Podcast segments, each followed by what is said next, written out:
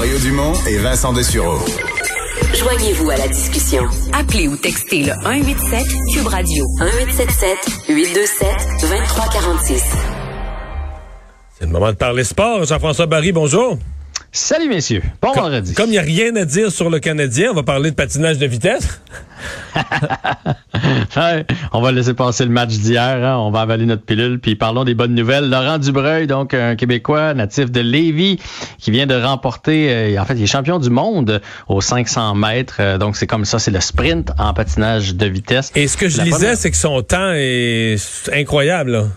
Ouais, 34-39, c'est euh, incroyable euh, comme temps, effectivement. Tu vois, le- son plus proche euh, était à 34-54. Là, vous allez dire, c'est rien 15 dixièmes.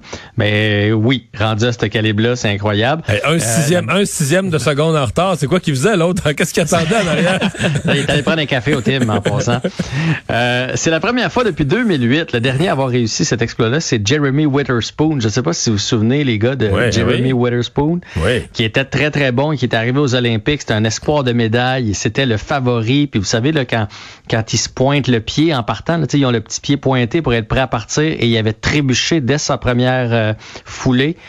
Euh, donc, quatre ans d'entraînement qui venait de partir à pleine face sur la patinoire. Ça m'avait marqué. À chaque fois que j'entends son nom, je revois cette image-là.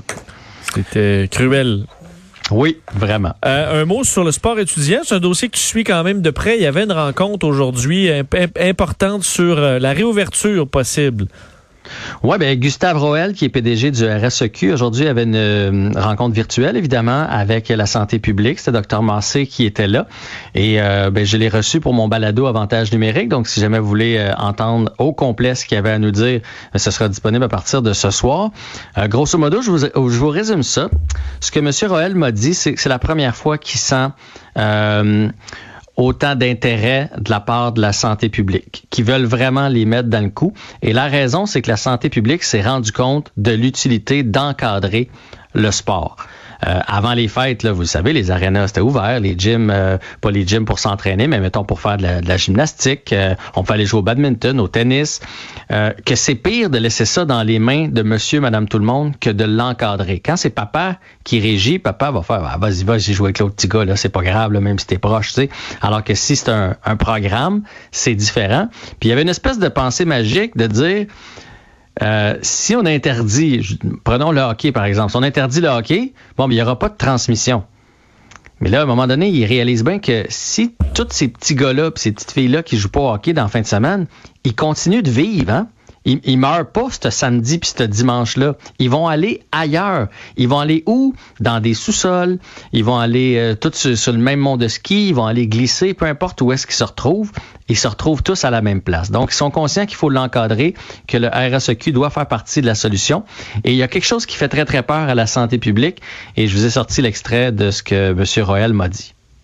Euh, ce qui est intéressant, c'est qu'ils reconnaissent l'encadrement que euh, on travaille à mettre en place pendant les activités. Cet élément-là, je vous dirais que semble les rassurer euh, passablement. C'est plus le avant et le après qui semble être un facteur déterminant pour la suite. Et donc, ce sera les prochains travaux dans lesquels on, on va euh, revenir rapidement. Donc, c'est pas la partie de basketball ou la partie de hockey qui les dérange.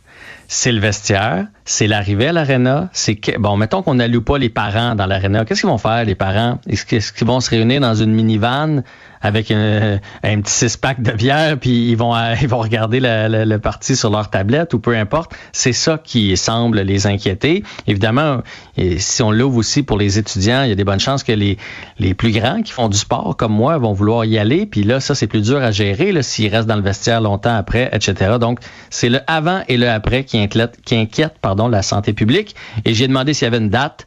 Évidemment, rien avant la semaine de relâche. Mais c'est ça. Moi, mon feeling, c'est que ça va être au retour de la relâche. Si je Ben, me je risque un feeling, mais ça dépend de, comment les choses vont évoluer, mais mon feeling, c'est que c'est vers ça qu'on sent. Tu sais, on va préparer ça durant la relâche pour euh, pouvoir ouvrir au retour. Euh, Il faut en parler du Canadien. Euh, autre défaite hier. Ça fait quatre mauvais matchs, euh, quatre matchs difficiles consécutifs. Euh, recul au classement. Euh, Est-ce que euh, les deux prochains matchs, les deux prochains matchs à un- une semaine d'intervalle sont les deux contre Toronto? Est-ce que le Canadien peut aller chercher un point, deux points dans ces quatre, dans ces quatre points possibles-là? Écoute, moi, je vous avais prédit les deux défaites de cette semaine. Euh, le Canadien va gagner à Toronto samedi. Ah, je préfère. Je préfère le Canadien sur la route. Je vais vous expliquer pourquoi. Je trouve que quand ils sont sur la route, Claude Julien ne coach pas. Quand ils sont sur la route, on les laisse jouer. Quand ils sont à la maison, là, on essaie de. C'est comme si on respecte trop l'adversaire. Là, toi, tu vas jouer contre lui. Puis là, si tu le vois embarquer, tu t'en viens au banc parce que je veux pas que tu joues contre lui. Ça, c'est pas le fun à se faire dire. Je veux pas que tu le joues contre lui. Quand on est à l'étranger, c'est Go les gars, oui, on essaie évidemment de matcher les lignes, là, comme on dit, mais on dirait qu'on a un meilleur rouleau compresseur. Comment tu l'as nommé, le gars, le, gars, qui rappelle ça, Claude Julien?